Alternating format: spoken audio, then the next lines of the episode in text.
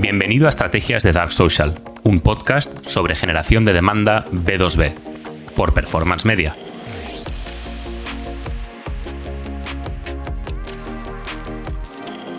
Hacer generación de demanda tiene un impacto profundo en la empresa, en toda la organización de la empresa.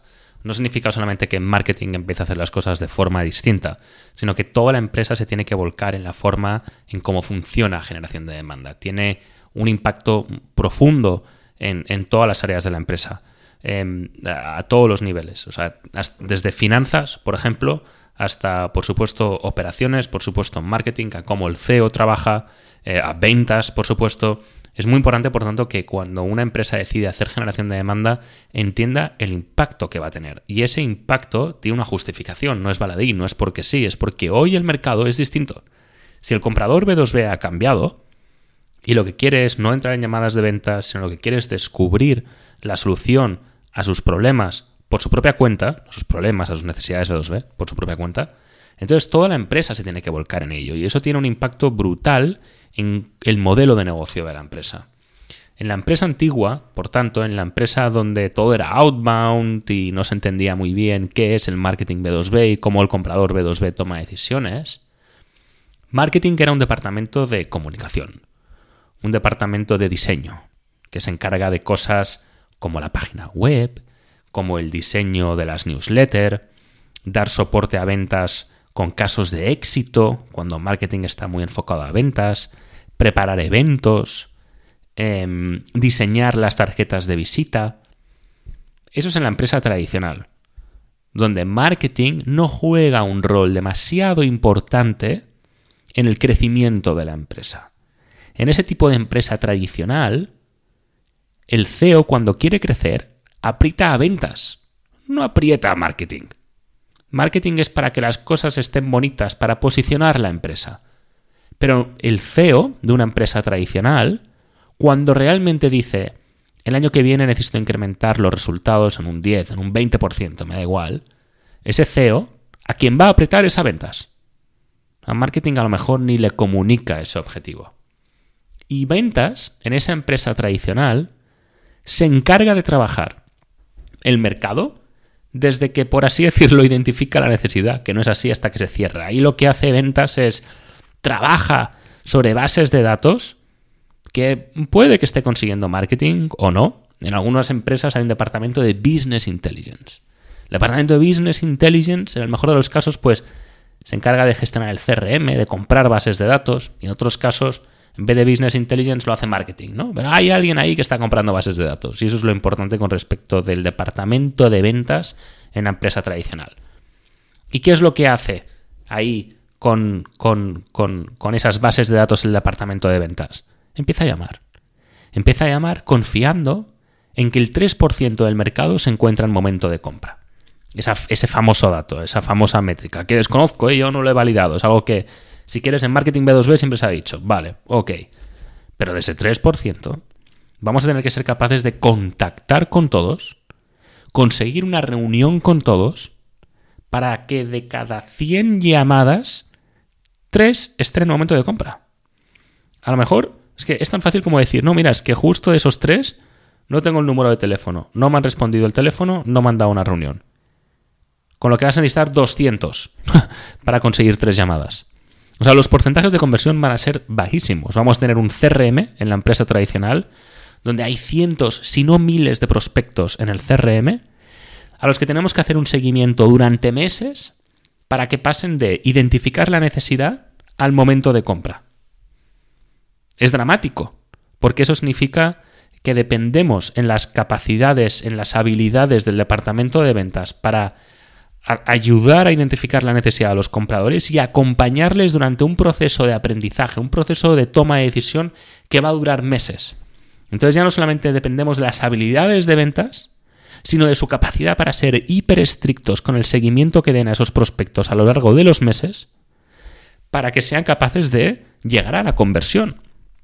En la, realidad esto es muy difícil. Esto supone una alta rotación del equipo comercial que se frustra ante la incapacidad de generar resultados, unos costes de adquisición por cliente elevadísimos precisamente por la gran cantidad de prospectos que se necesitan para generar una venta y, y unos altos costes de personal por la alta rotación que puede tener ese departamento. Entonces, ¿cómo afecta al resto de departamentos de la empresa ese funcionamiento tradicional? ¿no? Bueno, además el CEO, lo que pasa es que dirige la empresa, pero está completamente desconectado de marketing, completamente desconectado de cuáles son las necesidades del mercado. El CEO es, una es aquí un perfil, si quieres, bruto, que lo que hace es apretar a ventas para conseguir mejores resultados. Pero en la empresa tradicional al CEO no le preocupa el proceso de descubrimiento, quién forma parte del comité de compra, cuál es nuestra unique selling proposition, cuál es la propuesta de valor, que el CEO está apretando a ventas para conseguir unos resultados. Punto. ¿Y qué es lo que pasa? Que hay un gran gap, hay un gran, em, vamos a decir, un, gran eh, abismo entre la forma en que se comunica marketing y la forma en que se comunica CEO. Ahí no están coordinados, no se entienden entre ellos. A no ser que ambos entiendan que marketing, pues eso, es un departamento de diseño, comunicación y este tipo de cosas. Pero realmente el CEO no ve a marketing como una palanca de crecimiento. Y por tanto, todos esos conceptos que podemos estar utilizando en Growth son totalmente ajenos al CEO.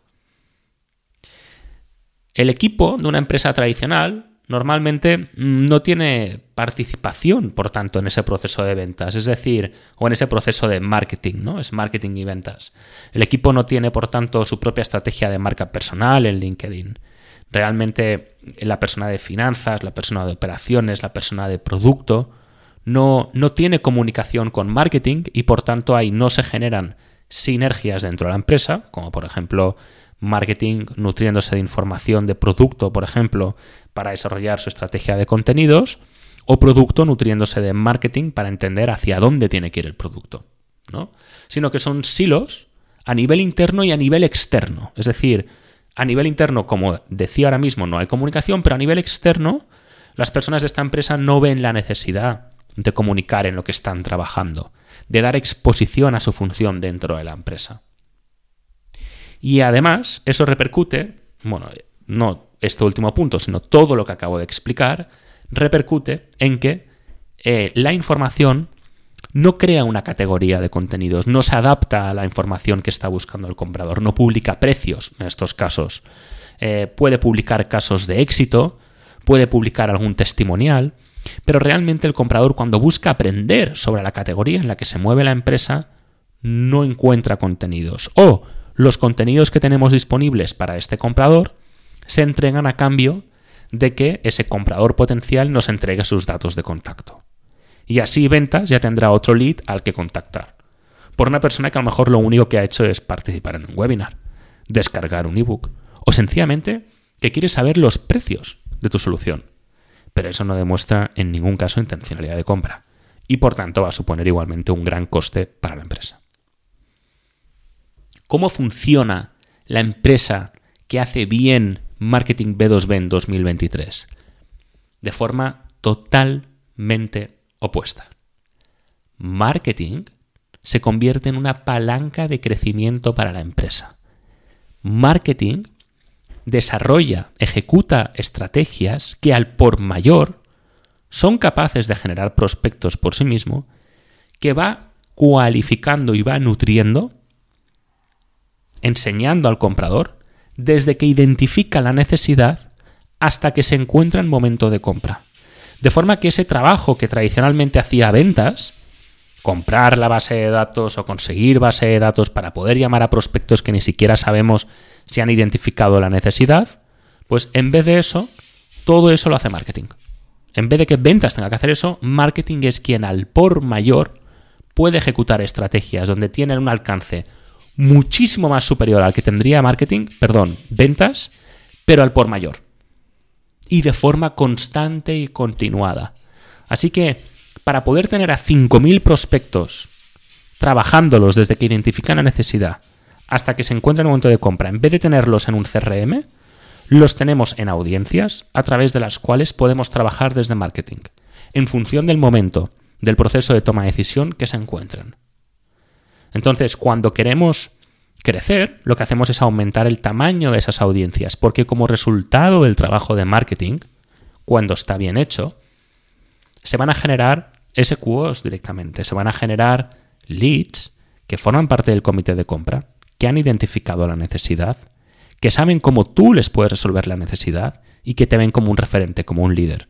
Y lo saben todo de ti. Precios, con quién trabajas, cómo trabajas. De forma que cuando ventas habla con uno de esos leads, ventas se encuentra ante una oportunidad real de negocio. Alguien que realmente quiere trabajar contigo. Entonces ventas ya no invierte todo el día en llamar a puerta fría. Ventas invierte en tener dos, tres reuniones de calidad al día, que precisamente por lo que he explicado, convierten mucho más y mucho más rápido. Eso lógicamente tiene un impacto exponencial sobre los resultados de la empresa, que además hace bajar muchísimo el coste de adquisición por cliente. En ese mundo, en esa empresa nueva, marketing y ventas trabajan de la mano y se retroalimentan. Marketing habla con ventas, no trabajan en silos. Marketing se nutre del feedback que obtiene de ventas para poder optimizar sus campañas. Y ventas se nutre de las oportunidades que genera marketing para poder alcanzar sus resultados.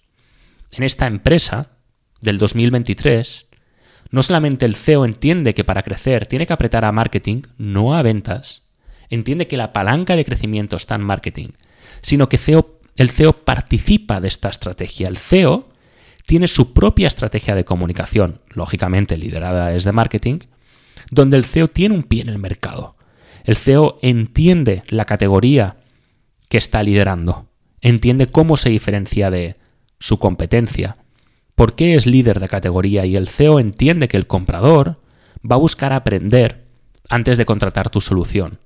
Y por tanto el CEO va a estar en la primera línea en esos contenidos, explicando a través de contenidos cuál es la categoría en la que nos movemos.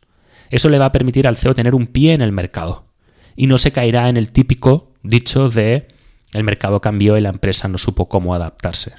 Porque el CEO va a tener reuniones periódicas con marketing donde marketing le va a explicar de qué está hablando el mercado en ese momento, de qué hay que hablar. Y el CEO va a tener que seguir aprendiendo todas las semanas para poder liderar esa producción de contenidos que el comprador B2B va a estar buscando durante todo ese proceso de toma de decisión.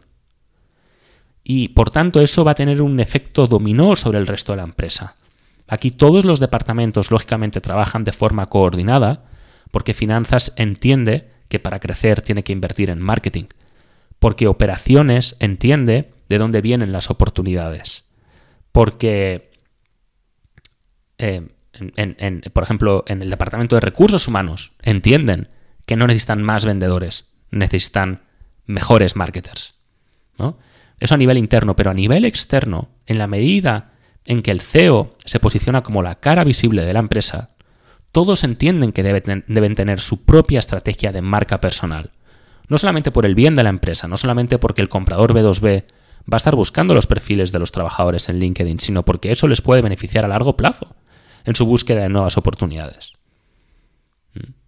Y por eso, por tanto, la empresa va a tener a disposición del comprador B2B todos los contenidos de forma ilimitada, de forma gratuita, sin pedir eh, ningún tipo de información a cambio, porque entiende la empresa que precisamente poder crear esos contenidos y poder distribuirlos sin pedir nada a cambio es lo que va a crear una categoría de contenidos donde la empresa se va a posicionar como líder, posicionándose en el top of mind del comprador para que el comprador acuda a la empresa cuando esté listo para comprar. Y por tanto la empresa del 2023 B2B publica los precios, es transparente con los precios. Porque el comprador está buscando precios, pero está buscando también metodologías, está buscando tu punto de vista único sobre cómo resolver esa necesidad. Porque si no creas ese punto de vista único y no eres capaz de crear relevancia de marca sobre una audiencia, no tienes ventaja competitiva. Empiezas a competir sobre precio. Pero cuando toda la organización se alinea en esta forma de ver el marketing, es cuando creas un punto de vista único, marketing tiene que crear ese punto de vista único, y entonces ya los compradores quieren trabajar contigo no porque seas el más barato, sino por tu punto de vista único. Pero para eso toda la empresa tiene que estar alineada. Y así, a mi modo de ver, es como una empresa del 2023 debe trabajar. En torno a una estrategia de generación de demanda que tiene un profundo impacto en todas las áreas de la empresa. Gracias por haber estado conmigo un episodio más en Estrategias de Dark Social. Si quieres estar al día sobre lo último en estrategias de generación de demanda B2B para SaaS, por favor, dale al botón de suscribirse y así no te perderás ni un solo episodio nuevo. Muchísimas gracias.